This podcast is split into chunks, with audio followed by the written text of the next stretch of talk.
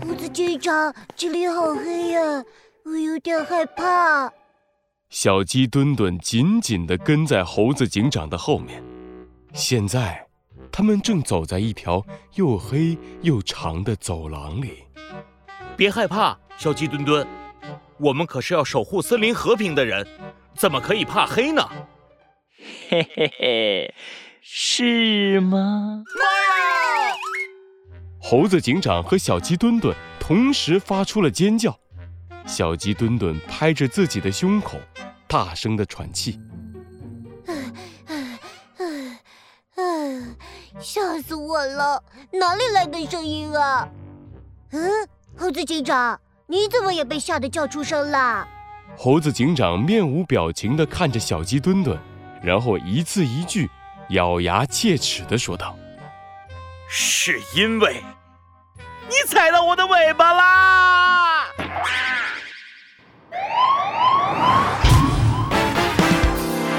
罪恶藏在谜题之下，真相就在推理之后。猴子警长探案记大对决，科学坏蛋弗兰熊登场。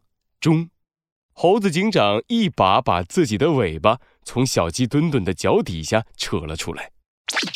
哦，哦，哦，啊！猴子警长抓住自己的尾巴。呼呼的吹气，小鸡墩墩踩得实在太用力了，猴子警长的尾巴肿了起来，疼得他眼睛里泛起了泪花。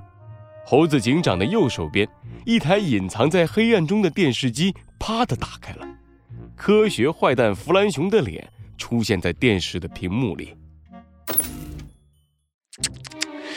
这就把你们两个吓到了，还发出这么没品位的叫声！哎呀呀，你们两个 可真是胆小鬼呀！你少在那边胡说八道！科学坏蛋弗兰熊，哼，人家只是来关心你们一下嘛，没想到你们一点都不开心，哼，人家的心受伤了啦！弗兰熊假假的撅起下巴。装出一副很难过的表情。哼，你还是关心关心你自己吧。等我们解决了三个难题，就是给你戴上手铐的时候。呃，是吗？嘿嘿嘿，那我可等着你们哟。哎，拜拜啦，猴子警长和小鸡，小鸡。哦，对了，小鸡对对。可恶，我是小鸡墩墩，你给我好好记住。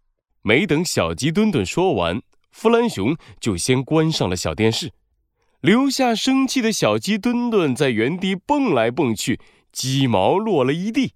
冷静一点，小鸡墩墩，我们一定可以捉住他的。猴子警长，没错，我们一定可以的。猴子警长和小鸡墩墩一起向前走去。没过多久，他们来到了一个大厅。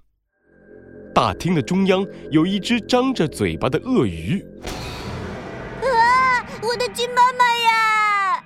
小鸡墩墩又被吓了一大跳，差一点点又要踩到猴子警长的尾巴了。还好猴子警长躲得快，他的尾巴到现在还肿着呢。猴子警长对着鳄鱼一指：“小鸡墩墩，你看仔细了，那是机械鳄鱼。”小鸡墩墩眯起眼睛一看，果然还真是个机械鳄鱼。它的外表和普通鳄鱼一模一样，但张开的嘴巴里是钢铁做成的牙齿和舌头。